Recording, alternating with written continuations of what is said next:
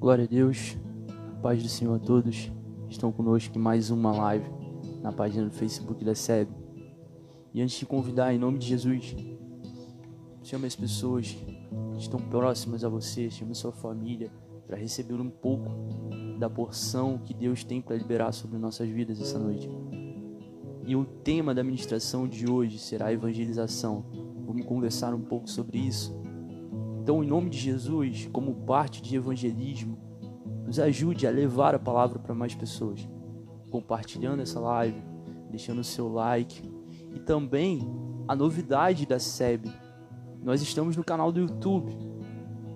Já tem vários vídeos postados, subidos à net. É só procurar por SEB Batista Betel no YouTube. Você vai encontrar nossa logo, vai encontrar nossos vídeos. E estamos pleiteando, estamos querendo chegar logo aos mil inscritos para que a gente possa fazer as lives ao vivo através do canal, para poder alcançar mais pessoas, para poder ter mais diretrizes, para poder ficar mais fácil, ficar mais atrativo e ficar bem mais confortável para as pessoas poderem assistir. Então, em nome de Jesus, já entre lá na página, procure, escreva, ativa o sininho para você receber notificações. A gente está colocando vídeos direto.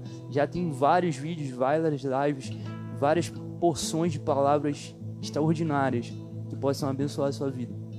Então, em nome de Jesus, nos ajude, nos ajude a levar mais da palavra, nos ajude a conectar mais pessoas, nos ajude a alcançar mais pessoas como parte de evangelização, que é o que a gente vai tentar falar um pouco essa noite.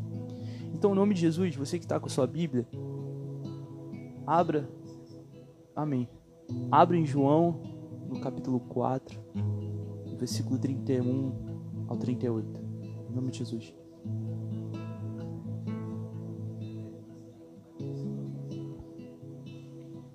Amém.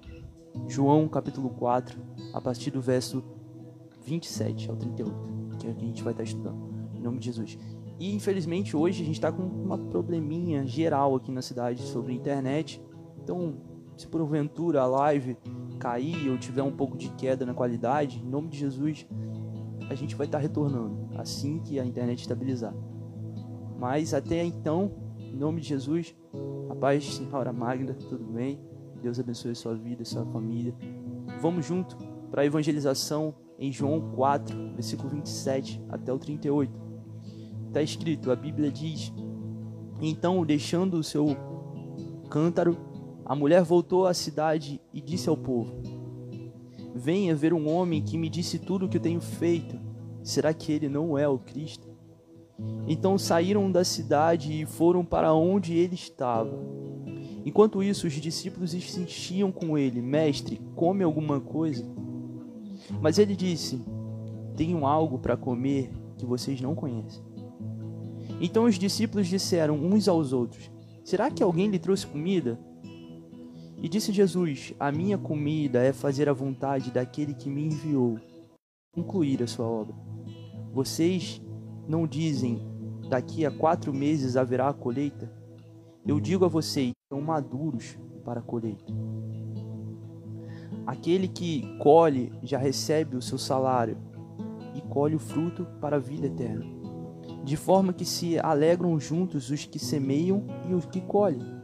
Assim é verdade o ditado: um semeia e outro colhe. Eu os enviei para colherem o que vocês não cultivaram. Outros realizarão o trabalho árduo e vocês vieram a usufruir do trabalho deles. Em nome de Jesus, a palavra revelada nos fala sobre evangelização, sobre a importância disso. Jesus vem nos mostrar nesse texto que a evangelização não é só um programa da igreja, mas é um estilo de vida do cristão. Às vezes, nos deparamos na igreja um grupo de evangelismo. A igreja é organizada, ela tem um grupo de evangelismo. E isso muitas das vezes pode soar como uma isenção para os demais membros de estarem envolvidos nessa tarefa, que é urgente, e é de consequência eterna. Nós estamos falando de sementes eternas. Para evangelizar com um estilo de vida e não como um programa, nós precisamos ter a visão. Que é o que o versículo 35, Jesus vem nos dizer: olha, levantem os olhos e vejam, a terra que vocês estão vendo já está pronta para ceifa. Então, a evangelização, uma igreja organizada, muito bem estruturada, ela tem sim um grupo de evangelistas, ela tem um grupo de evangelização, mas isso não significa que se você não foi ainda inserido nesse grupo, você não, não precisa evangelizar. Porque embora tenha um grupo envolvido, embora tenha um grupo que esteja fazendo, cabe a todos nós. O mandamento é ir de pregar o evangelho. O que seria isso se não a evangelização? Em meio ao tempo tão difícil que a gente está vivendo, que é que pode nos render com consequências eternas, se não a evangelização? E hoje precisamos erguer nossos olhos e perceber que o mundo está perdido sem Jesus. Isso do rico até o pobre, do religioso ao ateu, o homem sem Deus está perdido. Quando olhamos para o panorama mundial, isso fica muito claro. Eu vou te dar alguns exemplos, eu vou te dar alguns dados do nosso panorama mundial atual. Por exemplo, a Índia, que é o segundo maior país com população no mundo, há cerca de 33 milhões de deuses. País que caminha a passos largos para a perdição. O Japão, a terceira maior economia do mundo, ainda está prostrado aos pés de Buda. O continente africano o animismo e a feitiçaria ainda escraviza mais de duas mil pessoas e milhões de milhões adeptos a essas feitiçarias e animismo. Só lá são mais de 2.900 palavras ou línguas faladas. A palavra de Deus não foi traduzida nem para 200 dessas línguas para, para o povo africano. No mundo, a Bíblia foi traduzida para cerca de 2 mil idiomas e ainda falta mais de 4 mil. Mais de 40 milhões de africanos falando mais de 1.200 línguas não tem sequer uma porção das escrituras sagradas até hoje. Das 40 nações mais pobres do planeta, 32 delas estão na África. Elas só contribuem com 1,3% da receita mundial é um continente que carece da graça de Deus. Na América Latina, a idolatria, a feitiçaria fazem alianças no mesmo altar, num grande secretismo religioso. No Oriente, o islamismo parece que caminha passos largos para dominar o mundo. Estatísticas dizem que em poucos anos o islamismo vai alcançar mais de 1 milhão e 700 mil adeptos. E lá atrás, desde 1980, que já ultrapassou em muito o catolicismo romano. Olhamos para o Ocidente e vemos o ateísmo e o secularismo crescendo intensamente. A Europa hoje é considerada um continente pós-cristão, como se isso fosse possível. Há quase 3 bilhões de pessoas no mundo que ainda hoje não foram apresentadas ao Evangelho. E a Bíblia diz que o retorno começará quando todos ouvirem a palavra. Quando o presidente Kennedy ele foi morto em Dallas, 12 horas depois, metade do mundo já sabia do que tinha acontecido. E o Filho de Deus, nosso Salvador, morreu na cruz há 2020 anos e quase a metade do mundo ainda não sabe que ele morreu para nos salvar. O versículo 35: Os campos já estão prontos para ser. Nós vemos hoje os testemunhos de Jeová que negam a Bíblia, negam a Trindade, negam a divindade de Cristo. São hoje a maior imprensa religiosa, despejando literatura no mundo inteiro.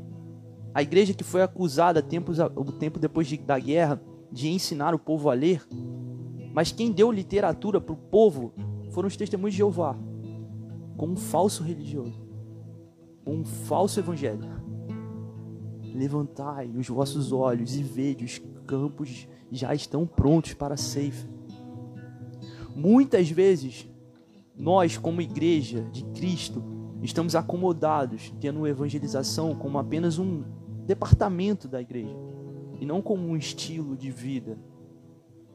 Versículo 34, Jesus diz: A minha comida é fazer a vontade daquele que me enviou e realizar a sua obra. A mulher samaritana já havia sido alcançada e ela agora já estava indo para a cidade de Samaria avisar o povo que havia encontrado o Messias.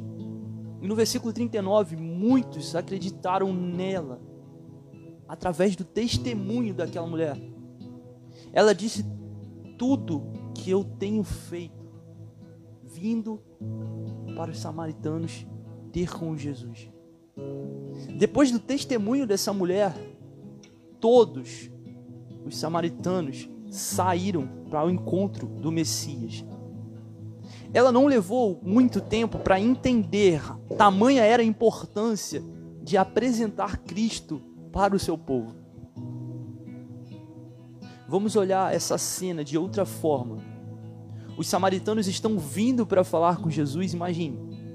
Jesus está acima de um morro com os seus discípulos e ele diz: O povo está vindo e eles precisam de um alimento muito melhor que esse, físico, que vocês carregam. Eles precisam do alimento da alma. Então levante e vejam, o povo está pronto. Eles creram no meu Pai, porque eles ouviram a boa nova de Deus através daquela mulher. Quando Jesus diz para o discípulo: Olha, levante os olhos e veja, os campos já estão brandos para a ceifa ok, ele pode sim, estava se refalando ou dizendo sobre a plantação. Mas quem estava vindo de encontro a Jesus era o povo, irmão. Era o samaritano que estava subindo. Era para isso que eles estavam olhando. Não era para plantinha. Jesus é tão lindo, é tão perfeito que ele usa isso de uma forma para que depois todos nós possamos compreender o que estava se passando. Tamanha era a importância da semeadura. Irmão, os campos estão prontos na sua rua, no seu bairro, na sua cidade. Mas é preciso levantar os olhos, é preciso sair do sofá, é preciso sair da zona de conforto e começar a viver o Evangelho. Evangelho é isso, dar a boa nova de Deus, entregar a boa notícia. Qual é a boa nova? Qual é a boa notícia de Deus para, para a criação? é que aquilo que havia sido perdido pelo pecado foi resgatado na cruz. Versículo 25, a mulher deixa claro que ela é que ela e o seu povo já sabiam sobre o Messias e que esperavam por ele. Talvez esperavam muito tempo. Só que aí Jesus estava ali e afirma: Pois eu que estou falando com você, sou o Messias. Em nome de Jesus, depois você leia João 4. Em seguida, a mulher deixou ali o seu pote, o seu vaso, voltou até a cidade e disse a todas as pessoas: Irmão, foi essa, foi esse o passo a passo. Ela vira para um homem que não deveria estar falando com ela, mas que sim fala, e diz: Olha, nós estamos esperando pelo Messias. E ele falei: eu estou afirmando a você que eu sou. Uau, vira a chave. Essa mulher volta, volta correndo, volta chorando, volta clamando, volta adorando, volta glorificando e conta ao povo. Irmão, se você parar um pouquinho para pesquisar sobre essa mulher, você vai entender que essa mulher não era bem vista pelo seu povo. Você vai entender que essa mulher ela não tinha amizades, nós podemos dizer assim que aquele povo olhava de forma torta para ela, olhava de forma negativa para aquela mulher. E mesmo assim, ela não se importa com nada disso. É tão maravilhoso o que ela acaba de viver, é tão maravilhoso o que ela acaba de presenciar, que ela não se aguenta, que ela nem para para pensar em nada. Ela sabe que o certo e a única coisa que ela poderia fazer a partir daquele momento era evangelizar. Essa mulher, mesmo em desonra com o seu povo, porque já estava em seu sexto casamento, ela entendeu na mesma hora o quanto era importante levar a todos essa nova notícia, essa boa notícia. A chegada do Messias significava salvação. Essa mulher não olhou para os seus pecados, para os seus medos, para aquilo que, iria, que iriam pensar. Ela foi e levou a notícia da salvação a todos. Como eu disse no começo, precisamos ter visão. Levantai os vossos olhos e vede as terras. Qual tem sido sua perspectiva sobre as terras? com que tipo de óculos você tem olhado para aquilo que está à sua frente? Com óculos da incredulidade, de crítica, um óculos de religiosidade, um óculos de distanciamento ou de proximidade, um óculos de julgamento ou de amor. Jesus estava ali com a mulher samaritana, um povo samaritano que todos viam como problema e conflito, como desafeto. E os discípulos preocupados com a alimentação de Jesus, enquanto Jesus os dizia: O que vocês veem nesse povo? Vejam o que é preciso ver, vejam o que é importante. É restauração, é perdão, é misericórdia, é mais uma chance, é mais dez chances se for preciso o que for necessário para que esse povo seja salvo. Jesus nos diz: o campo já está pronto para a colheita.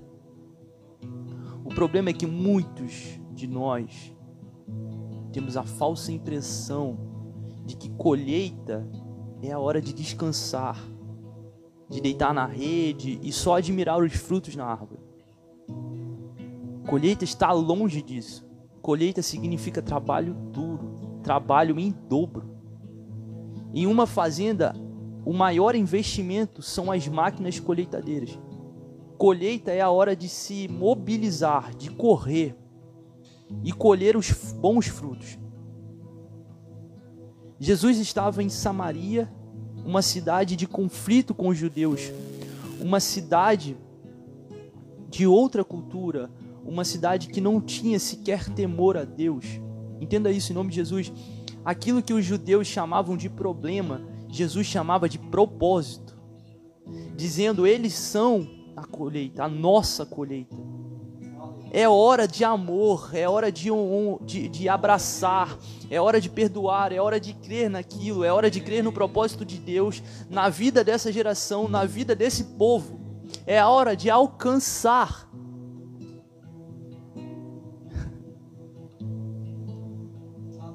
hora de alcançar. Quão importante é o evangelismo, quão importante é alcançar. No século 21, irmão, um, um mundo globalizado, um mundo conectado, onde a gente sabe tudo o que acontece em segundos depois que acontece. Como ainda nós estamos parados, confortados, não evangelizar o suficiente. Ah, irmão, eu falei para uma pessoa essa semana, cara, amém. Mas será que é o suficiente? Eu falei para 10 pessoas hoje, irmão, amém. Mas será que é suficiente? Será que nós conseguimos chegar a um ponto que é suficiente? Não tem como. Colha, colha, colha. Levantai os olhos e vede, pronto, está pronto. Pegando a chave dessa mulher de não olhar para nenhum dos seus medos, para não olhar nenhum dos seus temores. E com essa palavra, em nome de Jesus, abra João capítulo 4. Interceda. Pegue a revelação da palavra. Que Deus possa estar abençoando a sua casa, a sua vida possa estar te colocando no, no seu coração mais e mais dessa palavra, da perspectiva dessa palavra. E em nome de Jesus, a nossa igreja, SEB, entendeu o quanto é importante alcançarmos. É por isso que estamos depositando nosso tempo, nosso, nossa força, nós estamos depositando nossa devoção em colocar sempre conteúdo acessível para as pessoas. Facebook, há mais de um ano nós estamos no Facebook, entrando, ingressando agora no YouTube. Há quase sete meses nós estamos no Spotify. Ainda assim, há pessoas que não alcançamos aqui dentro. Ainda assim, há pessoas tão acomodadas que nem sequer entraram na nossa própria página da própria igreja para dizer um like, para lá e comentar, para ir lá e dar uma força, para ir lá e compartilhar. Mas por outra visão, nós estamos vendo pessoas de longe, de fora, que talvez a gente jamais conseguiria tocar, jamais conseguiria conversar com essa pessoa. E várias vezes recebemos mensagens, uns feedbacks dizendo: Cara, irmão, essa palavra foi abençoadora, pastor, muito obrigado. Irmão, como assim? Qual parte da igreja você quer ser ou você está sendo? Você é a mulher samaritana que sai correndo para evangelizar? Ou você é como os discípulos naquele momento que estão mais preocupados com alimentação? Estão mais preocupados com o espaço físico? Estão mais preocupados com aquilo que vai acontecer agora? Vamos ver o que, que acontece amanhã, deixa para lá. Evangelização, consequência eterna, fruto eterno. Como em pleno século a gente consegue olhar para a estatística de mais de 3 bi de pessoas no planeta sem sequer ter ouvido o nome Deus. Nesse estudo, eu encontrei marcas que se colocam em posições de 99,9% da população mundial reconhecendo tais marcas. Eu não vou citar nome. Mas são marcas que dizem, olha, 99% da população me reconhece. e o evangelho, a gente tem que virar e dizer, não, só 30% já ouviu falar. Como assim? Como assim? Você pega a estatística da Bíblia como livro e você percebe que é o livro mais copiado, mais impresso da história. O segundo lugar perde feio. Como assim? Como assim nós carregamos a palavra de Deus como o livro mais copiado, mais impresso da história e ainda assim falta mais de 4 bi de pessoas para entender, para conhecer a palavra Deus. Não é toda a palavra que eu estou dizendo, irmão. Eles nem sabem quantos países comunistas fecharam as portas há bilhões atrás e nós não fomos lá. Nós nem tentamos. Sei que tem grupos remanescentes, grupos firmes. Ah, irmão, não sou para isso, eu não consigo, irmão. Você consegue orar? Ore por essa pessoa. Você consegue financeiramente ajudar um evangelista? De Jesus. Você consegue por trás abençoá-lo com algo, uma roupa, uma Bíblia nova? Irmão, comece de certa forma que não dá é para a gente ficar acomodado, dizendo, não, tem aquele grupinho lá, o irmão A e B e C, que o pastor já separou e eles fazem, tá bom, tá tudo certo. Como assim? Como assim o outro lado da rua é longe demais? Como assim o vizinho do lado é longe demais? Como assim? Como assim os campos brandos Jesus não estava falando do outro lado do mundo, ele estava falando aí, aqui pertinho. O nosso gueto. Como vamos mudar o mundo se ainda não alcançamos o nosso gueto? Deus possa estar abençoando essa noite em nome de Jesus. Nos ajude, compartilhe, por favor. Vamos dar saudações alguns irmãos que estão com a gente presentes na live. Muito obrigado. Em nome de Jesus, compartilhe. Compartilhe não somente essa, mas todas que puder. Fale com as pessoas, olha, nossa igreja e tal. Em nome de Jesus, o YouTube nos ajude a chegar logo a 100, a mil inscritos, para que a gente possa logo colocar ao vivo os cultos de domingo, fazer mais palavras e colocar mais. Então a gente dá uma saudação grandiosa. A paz do Senhor, um abraço apertado por parte do nosso pastor. A gente tem a nossa missionária Fia, o irmão Narciso, a irmã Magda, a missionária Ivone, nosso pastor Gils, nossa querida Wanda, o pastor de Putantã. Ah, tá. Pastor Gils, muito obrigado por estar com a gente. Nos ajude a compartilhar. Em nome de Jesus, segue a gente lá no YouTube. Pastor Mário Guerreiro. Bom, Deus abençoe. Tem a nossa missionária Joelita. Tem o presbítero Zé tem a irmã Diana, tem o irmão Natan e só todos. Amém.